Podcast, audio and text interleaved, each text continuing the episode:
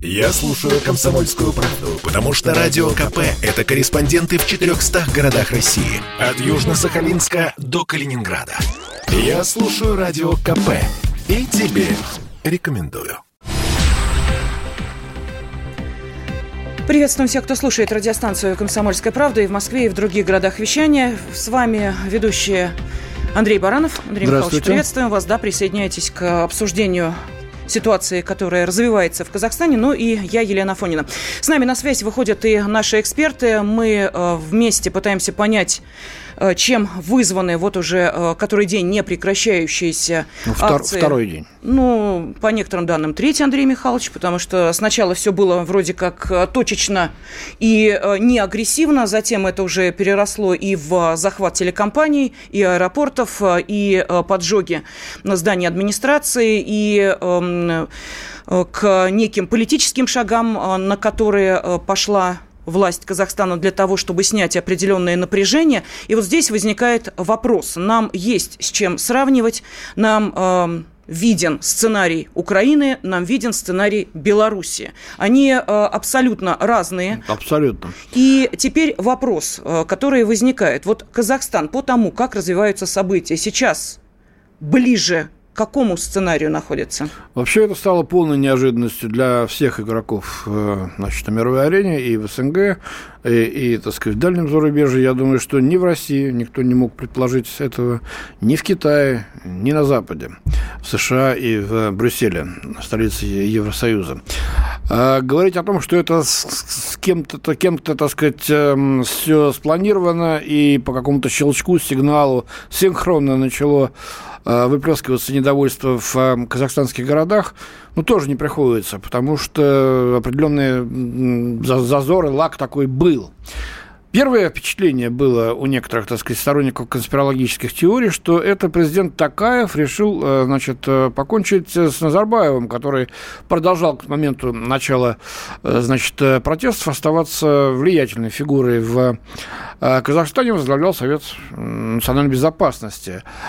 И люди Назарбаева, значит, находились и в Кабмине, и в спецслужбах, в силовых структурах, в армии и так далее. Может быть, решили, значит, некоторые эксперты. Таким образом, вот протесты были направлены против э, Елбасы, э, значит, против Нурсултана Назарбаева. Но мы увидели, что буквально через несколько часов э, эти протесты обратились и против самого президента Такаева, э, стали, значит, поджигать э, э офисы э, его партии э, правящей, и, э, значит, э, зазвучали призывы об уходе в отставке уже самого, угу. об отставку уже самого президента Такаева. Что хотят эти люди? Понять сложно. А, вот, например, в Алмате э, люди кричали, хотим жить как в Норвегии и Швеции. Хотя я подозреваю, что никто из них, практически никто из них, ну, 9 из 10 никогда не были дальше, ну, может быть, России. И тем более не были ни в Норвегии, ни в Швеции.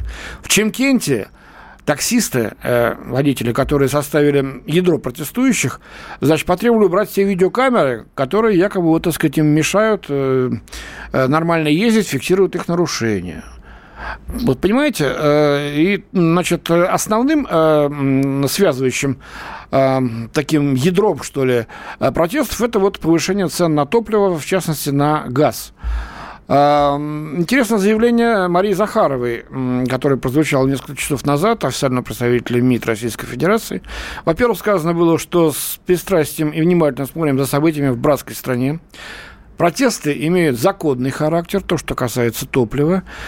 И президент э, Такаев принимает нормальные, адекватные шаги для того, чтобы э, в правовом поле э, значит, эти протесты каким-то образом так сказать, удовлетворить и вернуть ситуацию экономическую в нормальное русло. То есть мы не видим, что здесь мы, так сказать, Россия не поддерживает нынешнюю власть. Как раз пока что, да. Андрей Михайлович, ну да, давайте, может быть, э, сейчас обратимся к одному из наших экспертов. На связи с нами кандидат политических наук, доцент кафедры политической теории МГИМО э, Кирилл Коктыш. Кирилл Евгеньевич, здравствуйте. Здравствуйте. Здравствуйте. Здравствуйте. Ну вот а, давайте а, мы все-таки а, будем понимать, что Казахстан э, это по, ну скажем так, неким политическим аспектам не моно страна. Там есть свои жузы, это младшие и старшие. Для... И средние еще есть. Их три. Да, для тех, кто не понимает, какой конфликт идет между этими кланами, можете объяснить? Может быть, все дело именно в этом, что Смотрите, нефтеносные нет, регионы нет. начинают говорить говорить о своей самостоятельности таким образом? Сепаратизм такой э, казахский начинается? Нет, нет, нет. Этот сепаратизм, в общем был раздавлен достаточно давно. Это старая проблема, да и жузовых противоречий особых на сегодня нет. И более того, если посмотреть на карту протестов и на достаточно свежую социологию, буквально там полуторалетней давности, да, которую вывели на брифинг, то мы обнаружим отсутствие корреляции. Тут забавные другие вещи, да, то есть понятно, что протесты координируются через телеграм-канал. Самое забавное, вот то, что сейчас обсуждается в белорусских чатах, это то, что инструкция протестующего вышла неожиданно бело-красно-белых цветах белорусских, с белорусским бусликом, то есть аистом. И понятно, что, в общем-то, координация идет ровно по, соответственно, белорусским лекалам, и совершенно очевидно, что протесты, видно, понятно, что январь – это очень плохое время для протестов, да, то есть э, на севере Казахстана, в центральной части, достаточно резко континентальный климат, поэтому, собственно говоря, буянит только на юге в основном, то, то есть там, где потеплее. И понятно, что, в общем-то, это достаточно давно заготовленный такой переворот, достаточно хороший такой прокачка мозгов. Нефть являлась только поводом. А причиной, очевидно, совершенно является переговоры России и Запада по поводу безопасности Европе. То есть Россия выставила достаточно жесткие условия по поводу Украины и по поводу, собственно говоря, НАТО и гарантии обеспечения безопасности. По сути, Россия потребовала, чтобы НАТО вернулось к границам 97 года.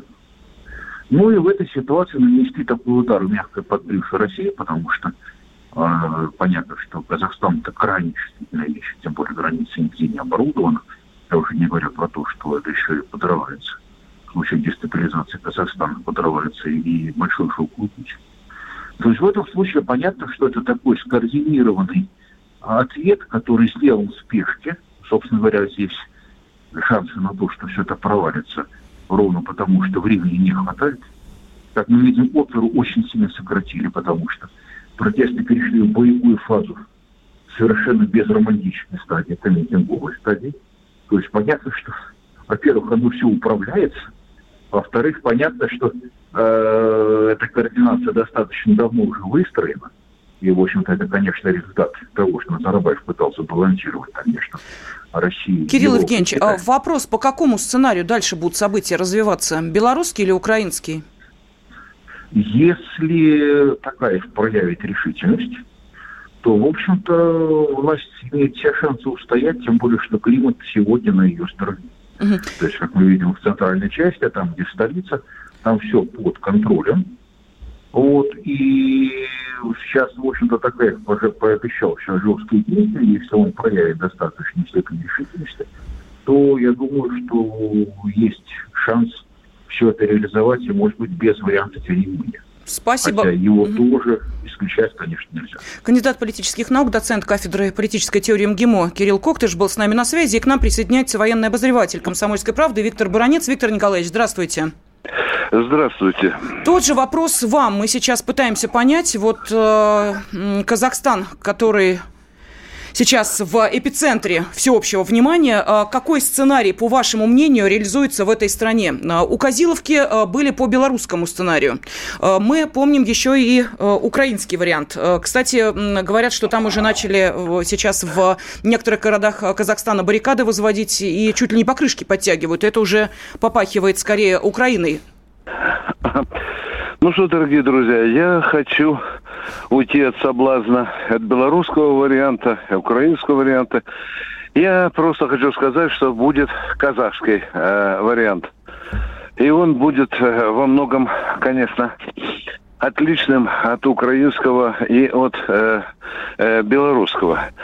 Ну, насколько я знаю, э, э, казахскую оппозицию, она э, гораздо глупее украинской, она не так э, профессионально, скажем так, подготовлена. Там все буром, как говорится, поставлена задача взять власть. И сейчас наступает, конечно, момент истины, насколько власть сумеет э, сбить э, вот это пожарище. Вы видите прекрасно, что власть маневрирует, что власть уже там золотые горы обещает народу. Ну, все это она, собственно, вылепила собственно руками. Вот эти казахские события – это большой урок для всех властей э, любого, любого государства. Это когда э, власть должна очень тонким нюхом чувствовать настроение народа. Это раз. А во-вторых, эта власть должна знать, что там бурлит в недрах народных, кто там кого заводит, кто подливает керосинчика в эти тлеющие костры по э, городам э, Казахстана. Ну что, дорогие друзья, у меня пока э, я не Нострадамус, не Нострадамус. Я думаю, что э, ситуация, в каком векторе будет развиваться, покажет ближайшие сутки.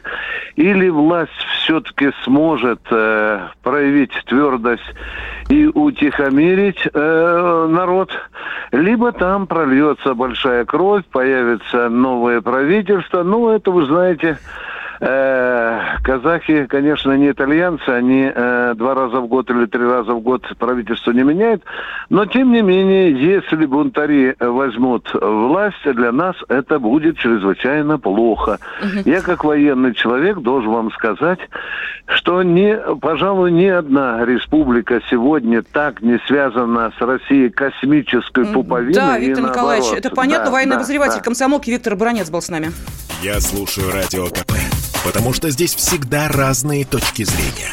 И тебе рекомендую.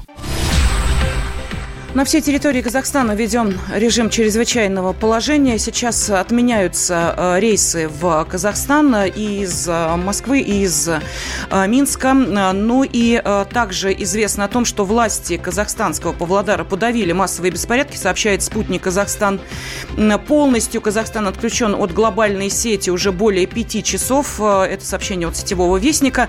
И к президентскому дворцу в Нур-Султане стянуты дополнительные подразделения полиции. В Алмате захватили захватили здание местного управления Комитета нацбезопасности, сообщают очевидцы. Эм, в Нур-Султане и большинстве регионов Казахстана уже наступил комендантский час. Это произошло по Москве в 20.00. На западе Казахстана он наступит через час. Э, комендантский час предусмотрен введенным режимом чрезвычайного положения, которое сегодня вел э, президент.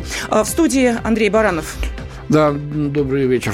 И э, я, Елена Фонина. Сейчас э, к нам присоединяется профессор МГИМО, политолог Елена Пономарева. Елена Георгиевна, здравствуйте. А, добрый вечер.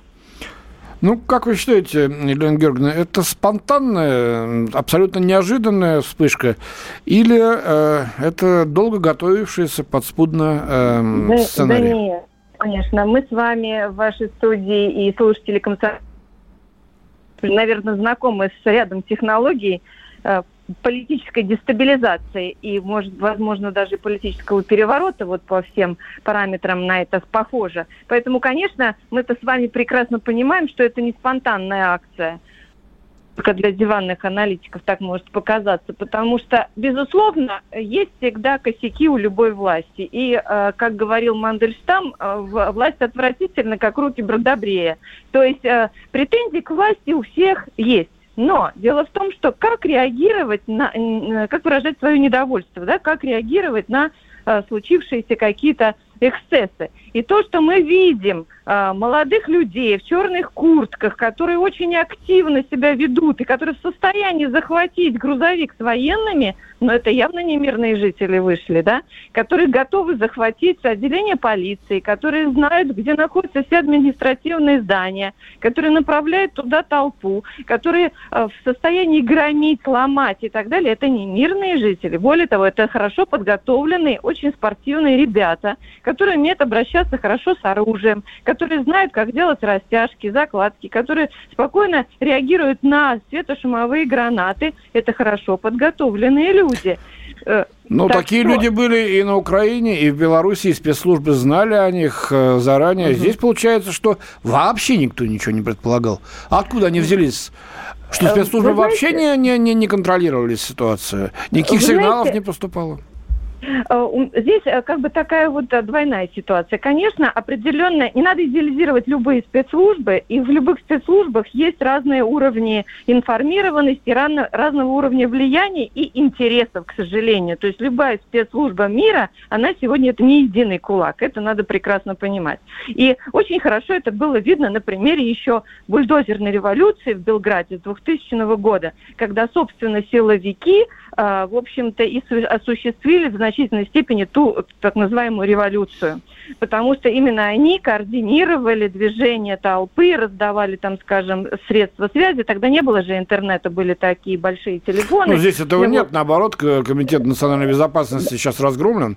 Да, э, и, это, и подожжен. это здание. Это здание разгромлено, да? Вот, это первый момент. То есть э, не стоит снимать э, часть, э, так скажем, ну, вины или заинтересованности в, у силовиков. Дальше, следующий момент, что, к сожалению, знакомо ну, через ряд структур, и в том числе связанных с безопасностью, с представителями и спецслужб Казахстана, могу сказать, что всегда профессиональным ну, образом они реагировали на происходящее. А что касается аналитики, то, в общем-то, она у них вообще хромала. Это тоже важный момент, стоит это помнить. Хорошо, тогда Третий... я вас прямо сейчас спрошу, э, кто заинтересован э, в этих беспорядках? Я не фамилии прошу назвать, какие-то силы, э, которые хотят свергнуть и Назарбаева, получается, и такая уже, да?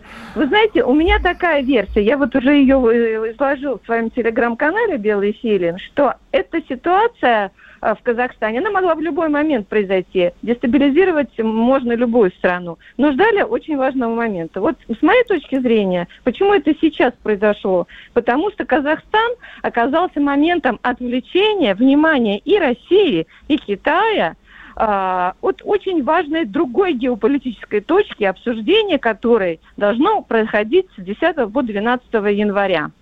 Э, вы понимаете, о чем идет да, речь? Конечно. Да, То есть вы вот. полагаете, что это Запад подготовил вот эту вот заварушку? Я, я полагаю, что это... Я бы не говорила всегда так Запад, вот, да? Я полагаю, что есть заинтересованные группы э, на Западе в том числе, которым интересно и важно э, дестабилизировать э, границу, очередную границу Российской Федерации. И то, что, более того, Китай, э, Кита, для Китая и Казахстана это супер важная зона. Это просто централь, это ядро Евразии для, Казах, для Китая. Поэтому это удар одновременно может быть и по России, и по Казахстану. Елена Георгиевна, вы знаете, здесь да. возникает вот такой вопрос. А, смотрите, на протяжении а, почти двух дней, это очень мало, мы видим, как один город за другим практически сдается а, силовики куда-то исчезают, вот, та да. техника, которая выводится, захватывается протестующими, аэропорт захвачен, 50 человек туда вошли, всего 50.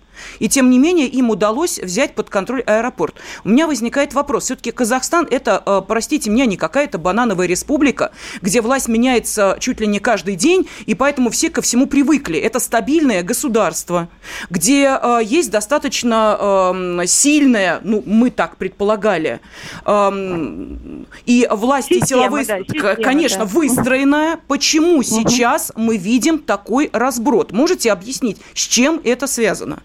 Так вот, я пыталась это сделать. Значит, это связано с, в том числе с э, предательством в силовых структурах. Предательством, если мы говорим да, о свержении существующей власти режима, значит, это предательство в силовых структурах. Почему я привела сербский да, пример?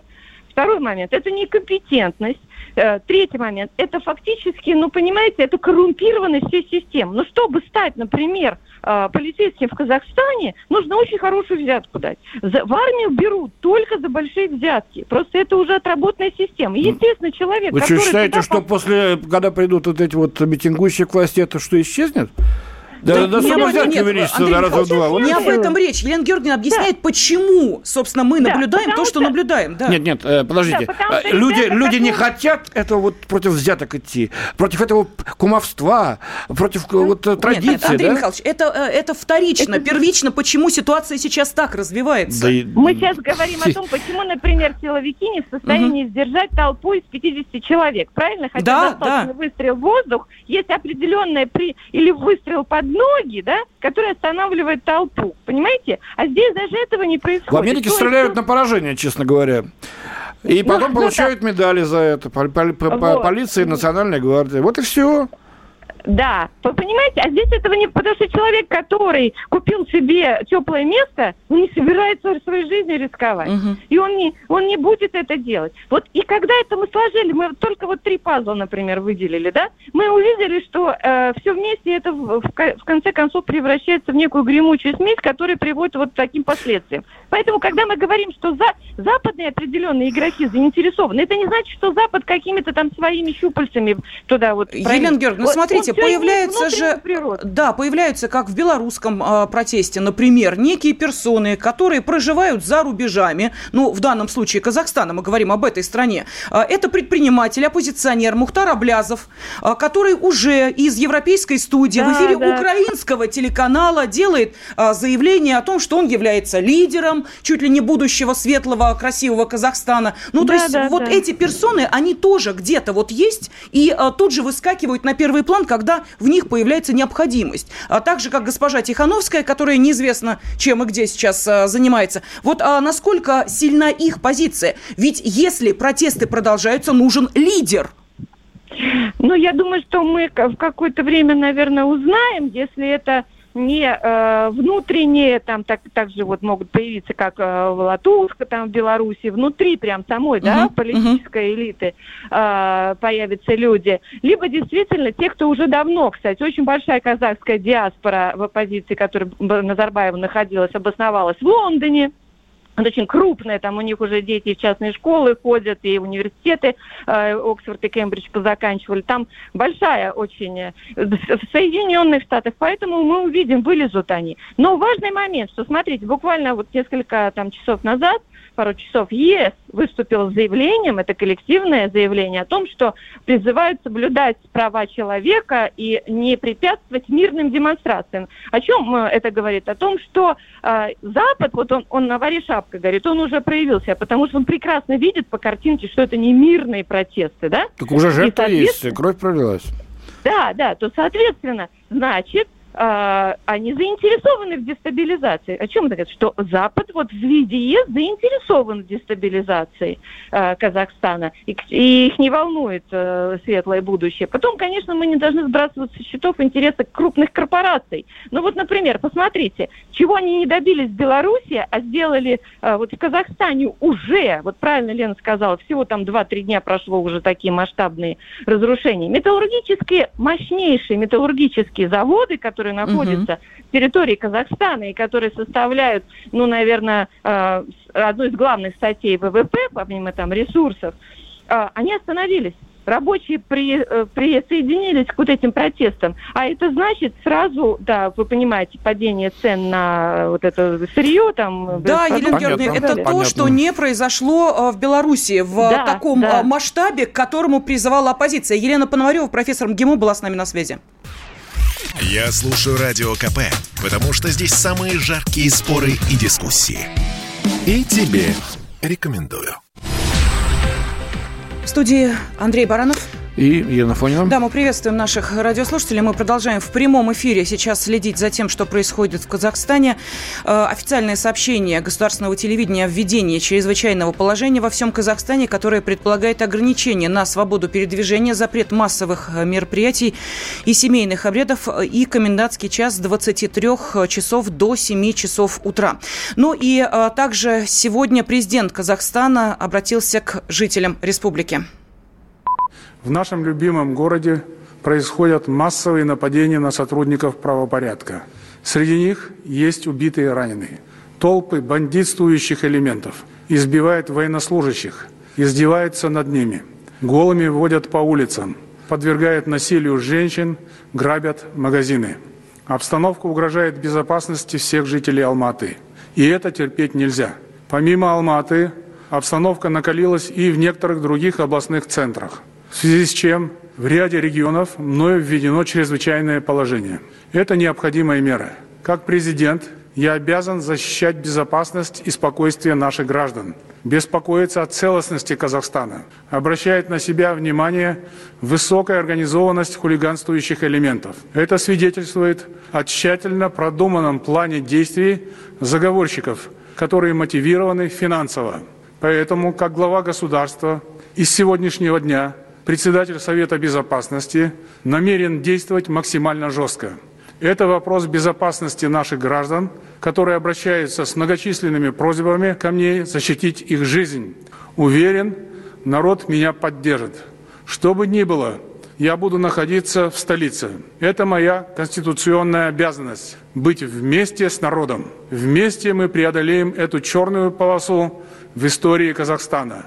В скором времени я выступлю с новыми предложениями по политической трансформации Казахстана – я остаюсь на прежней позиции последовательных реформ. Первый э, казахский космонавт Аубакиров в эфире гостелевидения призвал ввести в Казахстан войска ОДКБ. Вот ну, такое предложение от него да, прозвучало. но это все-таки частное лицо. Безусловно. А, такая просьба должна исходить от э, руководства Э, государства, от президента или от парламента, э, пока таких просьб официально озвучено не было. Но то, что э, Такаев заявил, что остается в столице, хотя были уже сообщения якобы о том, что он собирается бежать из Казахстана, повторив судьбу Януковича, говорит о том, что пока что власть намерена, по крайней мере, сейчас сконцентрироваться и взять реванш за вот первые два-три дня растерянности. А, сейчас э, с нами на связи политический обозреватель «Комсомольской правды» Владимир Варсобин. А, Володь, приветствуем тебя. Здравствуй. Да, добрый вечер. Добрый вечер. Ну, а, какая ситуация, эм, какая обстановка? Володя в Алмате, да? Ты правильно? Я... Да, угу. да. Так, последняя новость закрыта граница с Киргизией. Э, была шальная мысль э, быстро съездить в Киргизию, передать материалы, ну, найти там интернет. У нас тут беда, у нас вообще ничего нет, никакой связи, кроме вот телефонной. Но вот ее закрыли. Ну, по большому счету, сейчас пока ситуация стабилизировалась, аэропорт в руках э, восставших, как, как известно. Я даже не знаю, что они могут, должны еще захватить, чтобы развить свой успех. А, Володь, то, э... полиция, военнослужащие, угу. национальная гвардия или что там? И что такое э, режим чрезвычайной э, ситуации, который сейчас э, введен, чрезвычайного положения во всем Казахстане, что он подразумевает, и можно ли сейчас выйти на улицу, что для этого нужно?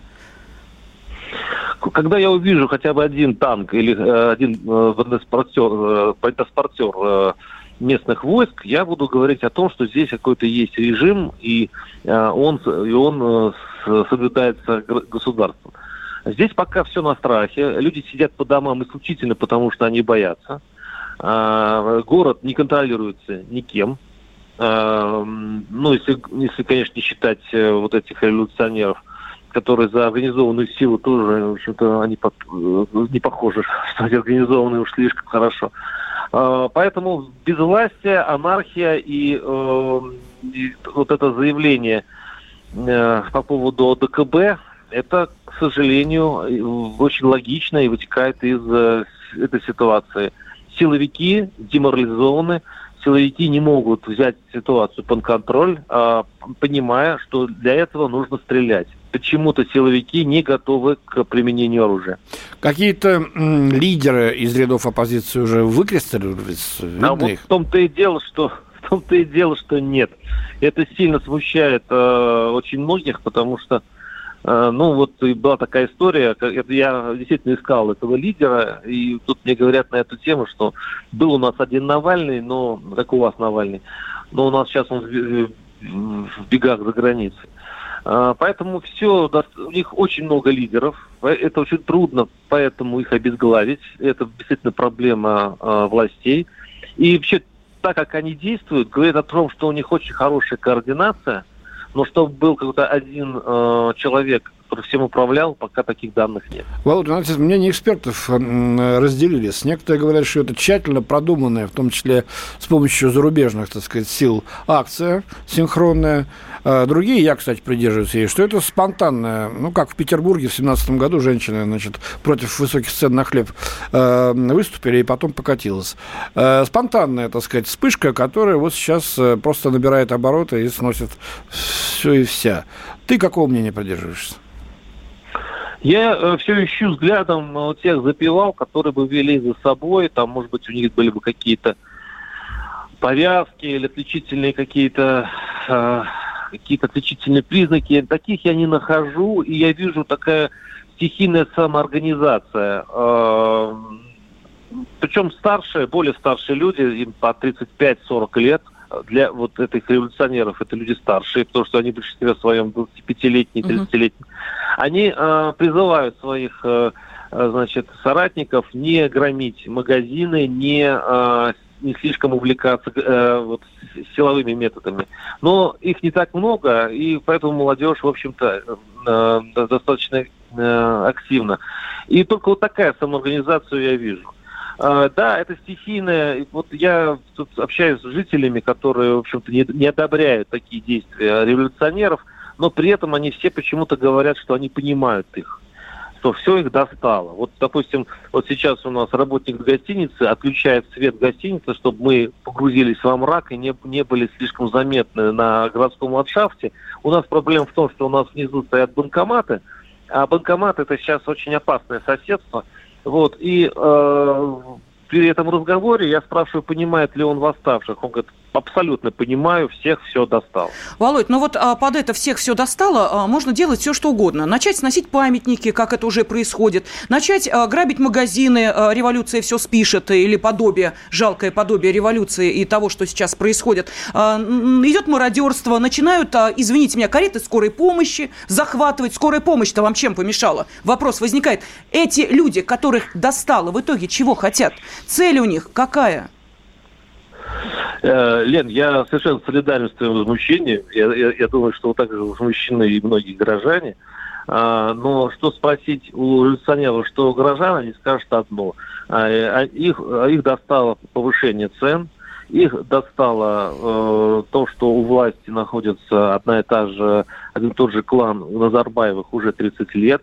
Э, он, как, как вот Лукашенко в Беларуси, всем нас очертел. И, кстати говоря, эта революция это не против президента в большей, большей степени направлена, а именно против конкретно Назарбаева. Поэтому Назарбаев не появляется сейчас на экранах, и поэтому президент спокойно отобрал у него должности главы Совбеза. Вот, поэтому это, по сути это идет э, революция против прошлого, против вот этого прошлого-настоящего, и люди хотят э, все это заменить, все это почистить, они все, конечно, э, романтики, ну, в том плане даже не романтики, если можно назвать, они немножко легкомысленные, как все революционеры. Они думают, что можно вот так вот щелкнуть пальцами и все изменить. Они говорят, надо доверить э, молодым. Я, я им говорю, слушайте, и среди молодых дураков много. Почему вот вы все про молодых? Они мне отвечают, да мы по дураками уже 30 лет живем дураками, ну, в смысле, во власти. Поэтому нам уже не привыкать. В общем, такая достаточно фатали... ну, фатализма много в этом. Э, Володь, а национализм в этой истории есть? Вот у меня вопрос. Национализм да, в этой истории есть? Нет, национализм я не вижу. То есть меня не били как русского. меня пытались побить, потому что я снимал э, на видео, и они боялись, что э, лица попадут в кадры, они боятся за себя, это естественно. Вот. Но когда я им показал удостоверение комсомольской правды из Москвы, это, это их остудило и меня спасло. Вот меня это реально спасло. И я скажу, что антирусских настроений в этом деле я не обнаружил. Но пока, пока вот на этой стадии развития. Обращаю да. внимание, что президент Такаев э, свои заявления делает и на казахском, и на русском языке, э, вот, э, видимо, обращаясь э, не только к жителям русскоязычного Казахстана, но и вовне, чтобы, дать понять здесь у нас в бывшем СНГ, в бывшем Советском Союзе, чего тут происходит и чего власти хотят. Ну что ж, политический обозреватель «Комсомольской правды» Владимир Варсобин сейчас находится в Алмате. Кстати, Володь, последний вопрос, несколько секунд. А что по телевидению показывают? Местному? А, показывали страшную табличку коменданта города по поводу того, что не надо ездить сейчас по некоторым улицам. Это предвещение все-таки силовой операции, как я думаю, этой ночью. Угу. Понятно, спасибо. Владимир Варсобин, будем еще выходить с Володей на связь для того, чтобы э, понять, что происходит в городе. Следим за ситуацией в прямом эфире радиостанции «Комсомольская правда» и продолжаем э, вместе с вами э, слушать мнение экспертов, как они оценивают то, что произошло в Казахстане буквально спустя пару дней после наступления 2022 года, на который возлагали весьма серьезные надежды, что уж он-то будет спокойнее, чем 2021. Не оправдалось слушаю Радио КП, потому что здесь самые осведомленные эксперты. И тебе рекомендую.